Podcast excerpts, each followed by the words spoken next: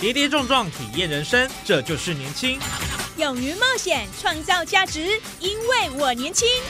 满腔热血，改变世界，年轻我最样。不一样的我们，在不一样的路上，找寻属于自己的天空。年轻新势力二点零全新出击，正声广播公司台中广播电台制作，林燕宇主持。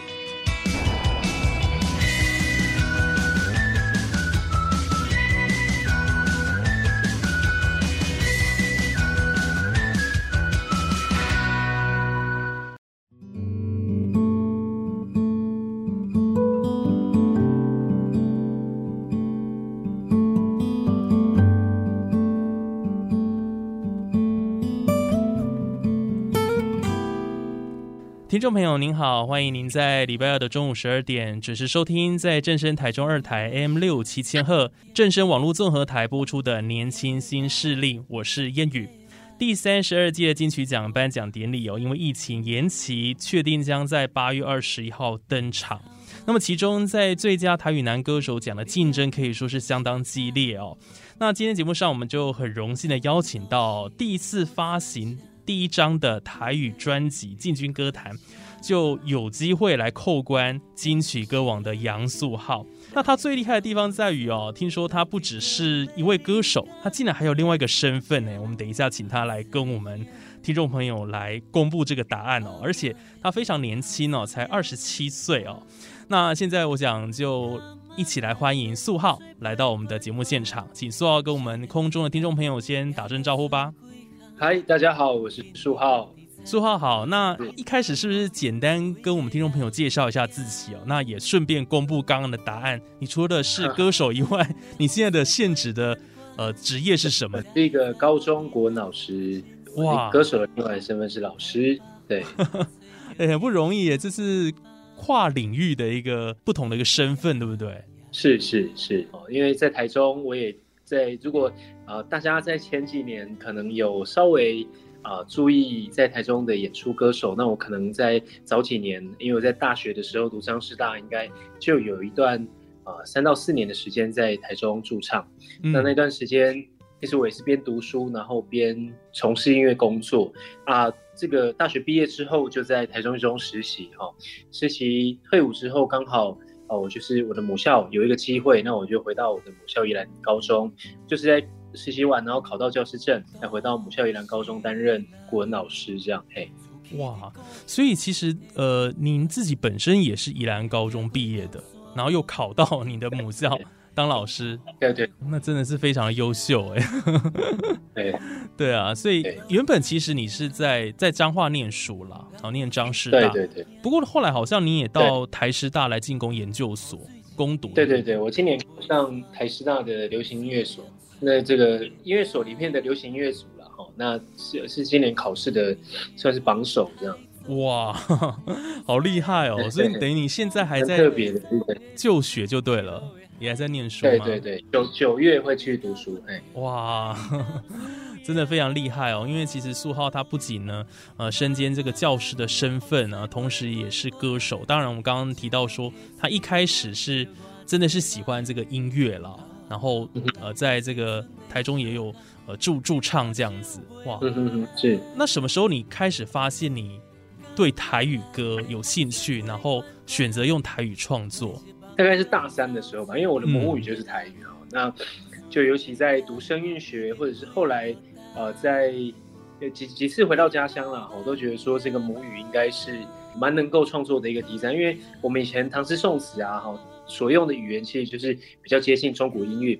那所以在中国音乐的这一个脉络里面呢，其实我觉得台语刚好就是一个很能够发挥的很有音乐性的一个语言，所以我觉得它可以拿来创作，嗯。但是台语的词汇写歌在语言文字的这个使用上并不容易耶，对对，它比较难一点点，就是因为它的声调哈，就七声八调，所以它的它在写的时候其实是比较会容易在选词啊哈构句上面是会难度是比较高的。哇，所以你选择用台语的词去创作，其实对你来讲也是一个蛮大的挑战哦。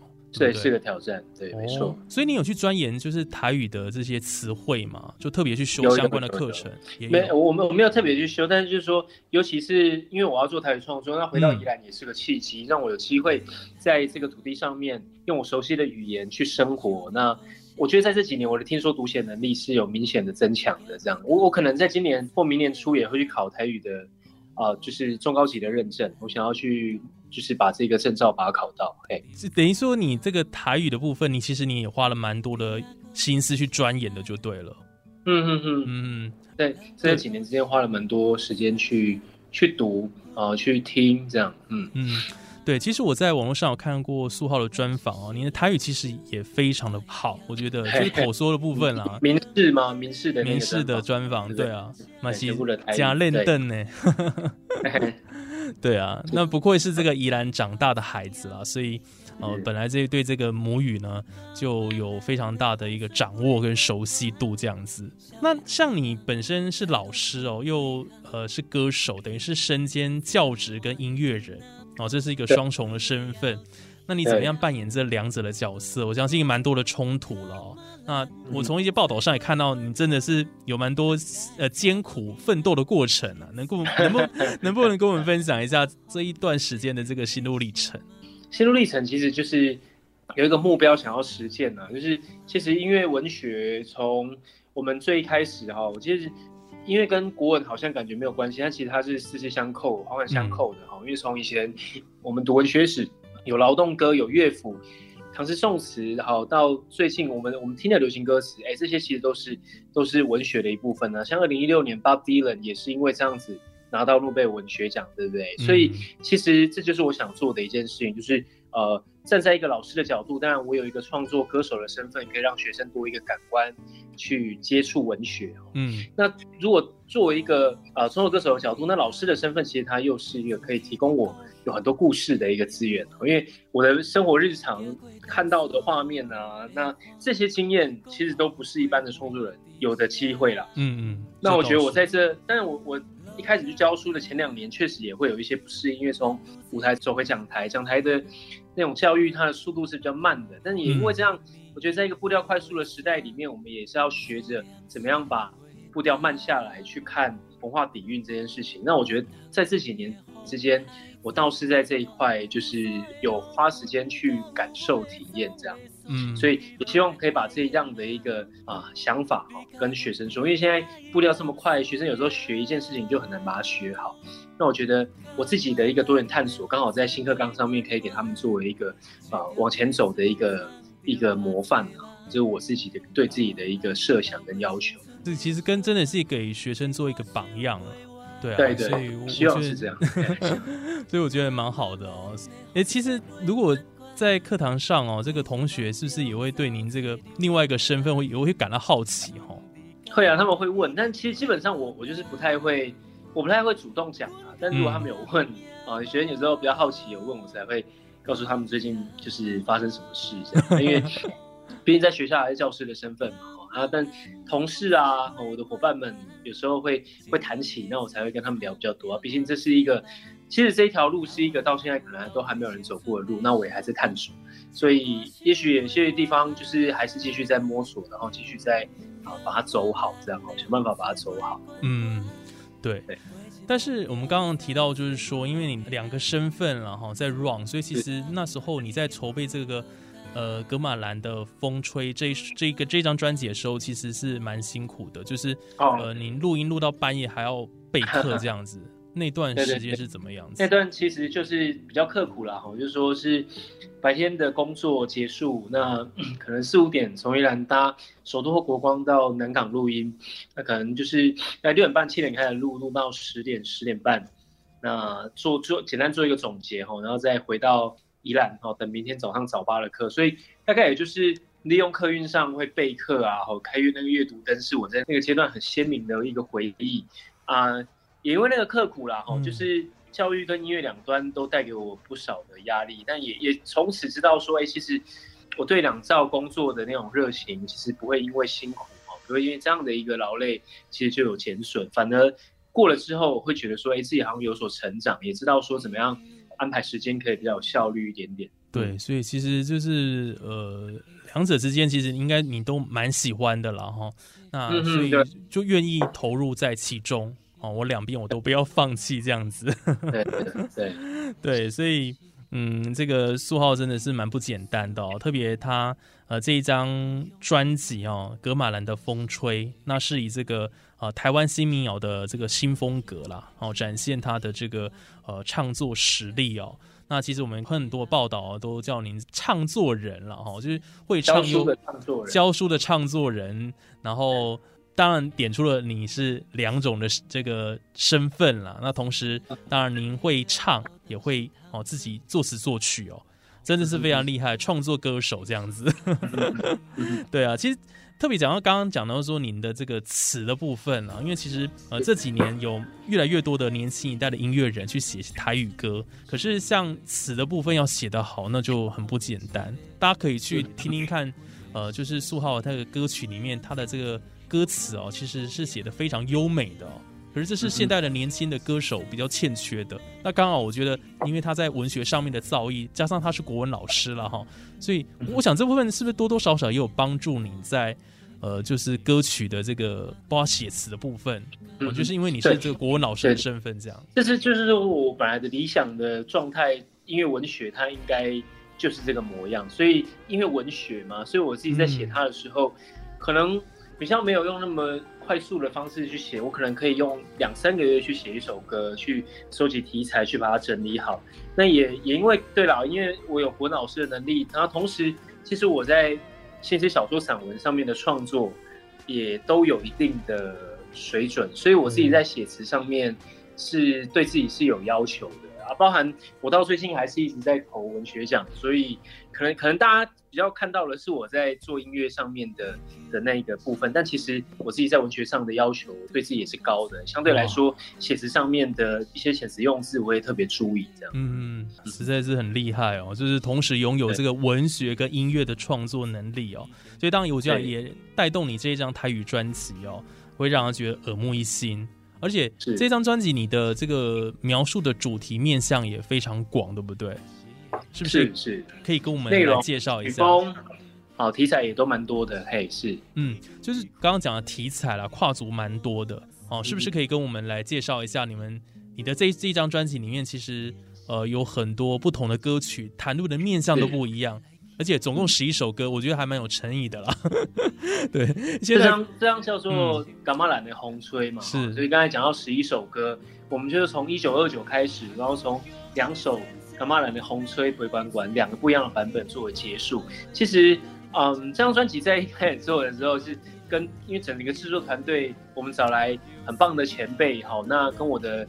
呃，老板，好，就是点选音乐的负责人。嗯，之前其实我们我们大概就是三个世代，可能到四个世代这么这差这么这么远的一个距离，所以有时候在沟通上面也会有一些落差哈。啊，因为故事就是说我写的那些故事，每一个角度、每个时代切入的点都不一样。那他从一个老兵一九二九战争的开始，一路去记录台湾从过去到现在，可能有走过经济起飞的女性啊，可能有城市化的现象啊，可能也有我这个年代。哦，一九九四年出生的年轻人在看待这个社会造成的一些矛盾，一直到今天，我们那种北漂、南漂那种青年啊，离开家乡那种想法很剧烈哈，这城市造成一种拉力这种情况，那我也从我的最后两首歌去做一个平衡。所以像为什么格马兰的格马兰的红吹做两首歌，一个是城市返乡版，一个是宁静平原版。那城市返乡版大概就是我爸爸那一辈，就是他们可能在早期哈，就是。高中毕业甚至国中毕业就到外地去工作了，那可能到功成名就之后才回到家乡，那所以那个城市返乡比较空。但对我来说，我是一个返乡青年，偶偶尔在大学那几次回到家乡，家乡对我永远都是一个呃有依靠的所在。所以那伽马兰的红所以就宜兰的风筝嘛，风筝那条线就像我们就是风筝哈，飞在外地，不管你飞多远，都有那一条线在拉着你，不会让你。飞走飞远那条线其实就是家乡的一个牵挂。那从一个一九二九的离乡开始，从啊再到那个格马兰回乡，哈，就是它它其实是一个故事的开拓。如果有机会，整张专辑希望大家也有机会是整张把它听过，我相信那个体验会蛮特别。嗯，对，对啊，刚刚这个苏浩讲的这一九二九啊，其实是呃描述老兵的故事。这台语歌曲来讲是比较没有触及的题材了，而且这也是主打歌哦，就推荐大家可以听听这一首。那另外，呃，当然还有几首歌，我觉得也都还蛮好的，像《五席》或者是《告家为记》，这都其实都讲的东西都不太一样哦。主 对对对，题材都是别别致的，我觉得在我生命经验是别致的。嗯，所以这些歌曲就是你呃从生活经验当中出发了，对不对？对对，充满很深刻的情感哦。我觉得，呃，当我听到他的这个歌声的时候，就觉得说，真的蛮容易打动了心弦，我觉得有唱进心坎里哦。对啊，就是苏浩的，我觉得他的歌声是还蛮蛮干净的，蛮朴实的。对啊，就我就会带入到那样的一个情境里面，加上整个这个编曲哦，的确是非常出色哦。所以 今天难难得啊，我难怪在这个初入这个乐坛哦，就能够入围金曲奖。我觉得对你来说，我想也是一个蛮惊喜的哦，然后也是很大的肯定哦。嗯，对。那像你这次专辑，你是请这个金曲制作团队来。画刀是其中有一位呃，董运昌老师对你其实影响还蛮深的，对不对？是是，董运昌董运昌老师是在我大学的时候，在大家就认识的。所以，嗯，其实老师以前就是会跟我提到有关于自己在做音乐的一些方向。那其实记得大学要毕业之前，是不是好像有谈到合作？那不太我不太记得，但是只是说。这个专辑就是准备要开案的时候，那公司也请我去找，哎，想一下有没有想要找制作人。那其实我想了一个礼拜，那名单列出来，我第一个想到就是董老师，因为，嗯，我觉得，因为台语歌，我我自己觉得啦，好，因为在宜兰那几年之间，呃，我觉得文化底蕴我慢慢有养成，再加上我是一个老师，对语言的使用大概是可以掌握的。那我觉得我比较欠缺的是，嗯，有没有一个制作人，然后他是非常懂配乐。好配器的，好很懂乐器的一个一个面相。那我觉得董玉昌老师他在过去那种弹琴的职人精神，可能业界都觉得他是一个吉他手，但是我觉得他在处理那种呃音乐的空间感，他往往都可以做的很精准，而且都可以让歌曲是提升一个档次的。那老师的那个学士啊，哎，就是他以前也是一个知识分子哈，那个早期成大工业系毕业，那后来哦跑来弹吉他。你弹的弹的非常好，就这样弹了三十年，所以我觉得 老师可以借用老师的这个专长来这个专辑里面，我个人是非常惊喜的，我觉得很棒。嗯嗯，对，这个董玉昌老师大家知道他有吉他诗人的称号了哦，那他吉他的确是弹的非常非常好哦，所以我讲有这样的机缘哦，然后老师来帮你制作这张专辑哦，真的是蛮幸运的哦，而且很开心，真的真的。对啊，也为你这整个专辑哦，我觉得有画龙点睛的一个效果，这样子。对对啊，呃，我们回到刚刚一开始我们开头所提到，就是说您今年入围这个金曲奖最佳台语男歌手奖哦，您自己的心得是什么？这次入围能够获得评审信赖的心情是如何？其实我我没有想，我一直对这个奖项就是没有，当然会有期待，但是我没有想太多，得奖不得奖。就是一个，当然是专业人士的给予你的业界，在业界给你肯定嘛。但是我觉得在这个时代做音乐还是艰难的啦。好，但我们不能因为第一次那个做专辑就入围而而开心。我我倒觉得它就只是一个好的开始。那未来三十年、四十年，也许这个就只是一个敲门砖啊。那之之后做的东西，可能才是杨树浩这个音乐品牌。哦，那我我的这些乐手或者是我前辈们在我身上投注这些。这这些资源在未来才比较有机会是开花结果。那我觉得这这是一个好的开始，但是我自己的心得就是，呃，当然有这个肯定，更是在下一张、下下一张更要把这个作品质感把它做得更好。结合我们在去年啊这样累积下来的这样的一个经验，我相信下一章有机会啊可以再做得更好。如果有人 这个机会的话，所以就不断精益求精呐。那。看起来好像您对这个这一次入围也是蛮平常心的，就对了，我觉得只是会会开始而已。好，但是也要跟自己说，就是入围的本身好，入围那一天获得奖，那其实你的个人能力不会在那当下就变强了，只是大家会看到你而已。那大家蜂拥哦吸过来看到你的时候，如果你是跟之前差不多，甚至也没有更惊喜的东西，这时候可能就啊。昙花一现了哈，就比较容易昙花一现。那我我个人对我自己的要求，向来其实是蛮高的，所以每一个阶段每一个阶段有他该做的事情。那入围之后就是下一个阶段该做的事情。嗯，这个这个心境上的一个调整啊，就是说，呃，其实就是很看淡这样的一个呃奖项。当然，我想就是未来了哈，继续制作更多好的音乐给这个大家。我想这个是您的一个很重要的一个目标了哈，会比较放在这上面。不不过的确，我想这一届的这个呃入围的名单来讲，的确都呃是激烈啊很激烈。对，哎，您您跟耗子都是第一次入围，对不对？哦，好像是哦，好像都哎是。但是我在想一件事情，就是说，其实第一次入围哦，其实也是有机会可以拿奖的、哦，因为呃 呃，包括之前这个呃黄文新啦、翁立友啦，他们两个也是第一次入围就拿奖，所以其实还是有机会的，对不对？对啊，我觉得蛮期待的啦，哈。看一下运气。对啊，对啊，大家可以嗯锁定这个金曲奖的颁奖典礼，然后一起为这个素浩加油。需要大家集气。是是是，真的真的，对嗯啊，所以这个金曲奖是一个，嗯，我想很多音乐人梦寐以求的一个奖项跟殿堂了哈。当然，我想，呃，苏浩很很单纯，就觉得说，哦，没关系，这就是一个、啊好的一个开始了哈。然后继续做更多的音乐，我想这是也是也是蛮重要的一件事情哦。是是是，嗯，我其实有有一点好奇，就是说，因为像您现在是在当高中国文老师，那你那时候有没有曾经想说要呃就进去演艺圈，专职当歌手这条路，你是有想过的吗？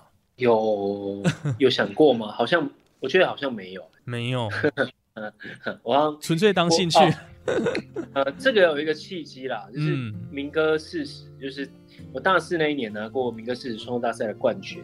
其实那时候我应该是说，我就没有打算，我本来是没有要去当老师的。那嗯大四的、大四上吧，哎，那但是那时候我遇到的一个前辈，就李建富小富老师，嗯啊、小富老师当时就是在后台跟我聊天。那大学教我们文艺创作的那个教授，呃的室友就是侯德健老师，嗯，所以侯德健就是写《龙的传人》的那个作词人。那，那跟李健富其实是很熟的，所以我们我们聊得很开心。所以小傅老师其实有问我说，那个我我人生下一段的目标，所以我本来是想说，如果比赛那么顺利，是不是我就直接做音乐？我我那个当下都还是很懵懂，但嗯老师也是跟我讲，就是其实人生的风景有有很多嘛，哈、所以其实可以多元探索哦，让自己的青春是多面向去呈现。那这也就影响到我后来去实习啊，然后回来教书，这个都是依照这个当时哦走过的这个方向在在执行。嗯，所以你你比较把这个唱歌或者是呃作词作曲这部分，比较是你呃额外的一个兴趣，就主业还是在我我我老觉得它也是我的专业，就是我觉得在未来的世代，我们要要去习惯斜杠这件事情，哦。就是有有人确实是可以把就是两件事情都是做。我一直想要证明这件事情，就是说，如果用老师的角度来看，我做音乐可能就要呃，音乐可能是兴趣，可是我我不这样觉得，我觉得两项都是我的专业。嗯，所以这两两个部分的结合，或者是它并存这件事情，啊、在我的生活当中，其实我的生活就是我的工作啊。那我觉得他他应该就是我的专长。那我我透过呃国文的国文老师的身份，反而可以去滋养歌手的模样。嗯那歌手的那个精神，可以透过国文老师的日常生活得到一些滋养。我觉得这蛮好的、啊，就是其实各两方面都会有职业倦怠的时候，有时候转换一下，蛮蛮开心的。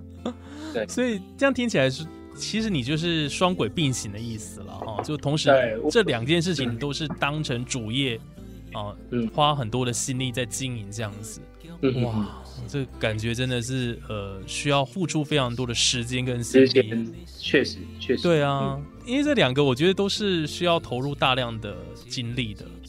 对那国文老师那也是要 上一整天的课，可能你还要备课什么的。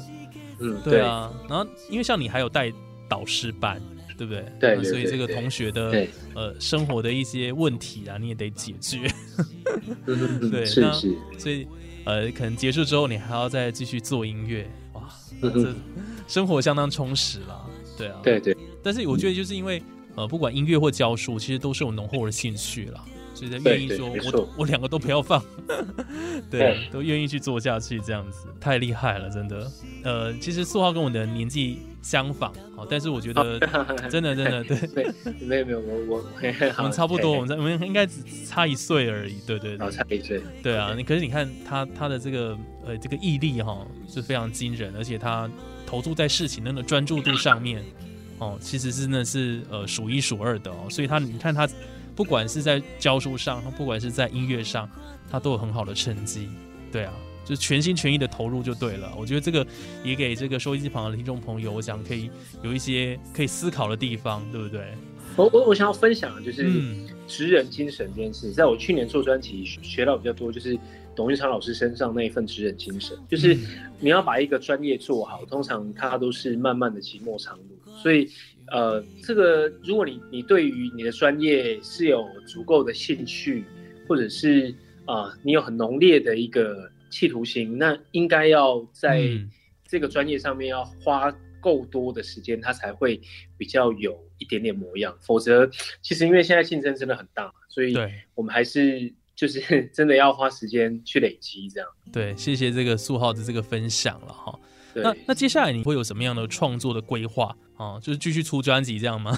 接下来还是继续在创作啦。然后是，诶，刚刚有讲到嘛，我我同时也继续写歌，然后也也在投文学奖，我最近拿到一个文学奖的首奖，南洋青年文学奖，哇，就是我我写阿嬷的故事，然后把它写成散文。嗯啊、就拿去投稿。所以其实我我所以我在今年我就开始慢慢觉得两兆的专业好像是可以并行，而且它其实没有想象中的。就是音乐是音乐，文学是文学，没有嗯它，你的生活就是这样子过啊。只是你因为你的感官不一样，你的感官有多重的抒发点，所以你就会有不一样的工作面向。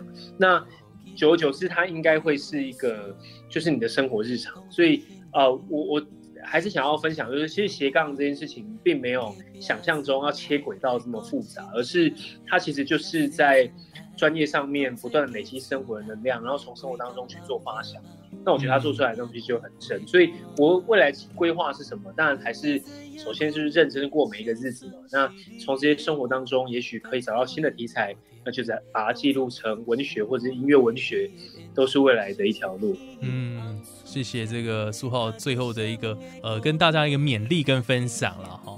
那我想今天节目上真的很开心，可以邀请到哦、我们今年哦非常厉害入围这个金曲奖最佳台语男歌手的呃杨素浩。那同时他也是呃宜兰高中的国文老师哈、是所以双重的身份哦，我们可以听到他其实的确呃非常努力了哦，然后也在这两个本业当中，他都很执着的要把它做到最好哦，对自己有很高的要求。我想这是呃我们这个大家都应该学习效仿的一个呃精神啦，这样子。是是好是，，那我想节目最后，我想就来呃播一首歌曲好，作为我们的结尾好了。那好，素浩要为我们听众朋友来分享的这首您的专辑的其中一首歌是什么呢？哦，这首歌是在写以前我在台中哦，那彰彰化以前有一个台话，然后跟就一路那时候要骑来台中驻唱的过程，都发现到就是那个插满烟筒管、烟囱管的城市、哦。那那时候我我记录了这个故事，后来就把它写成这一首歌，送给台中的朋友们哦，希望经济跟那个自然发展之间可以得到一个平衡。我要带来这一首《插半烟当共的下期》。好，那我节目最后就来欣赏这一首《插半烟当讲的声气》。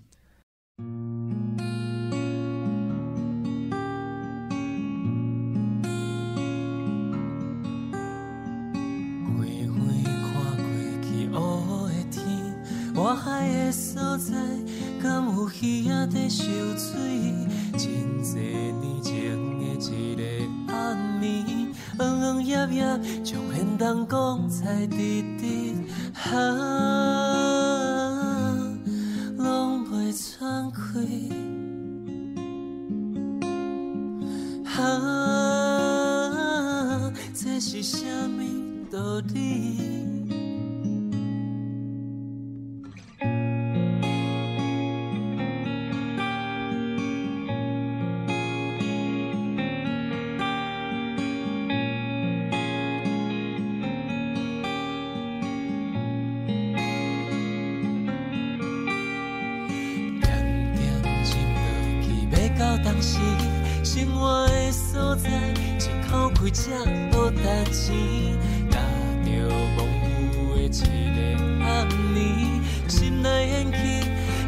咱着笑团来起义，啊，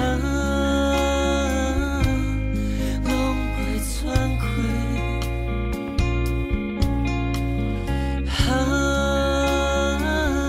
这是啥物道理？早晚连人讲的？城市，敢有一只鸟仔通啊飞过去？附近的？空气黏贴贴，做讲啊交代的话，你敢有想起？早晚连人讲的城市，看着送诉的边缘在讨大开。万丈关老爸地起，到底是谁伫在后壁赚大钱？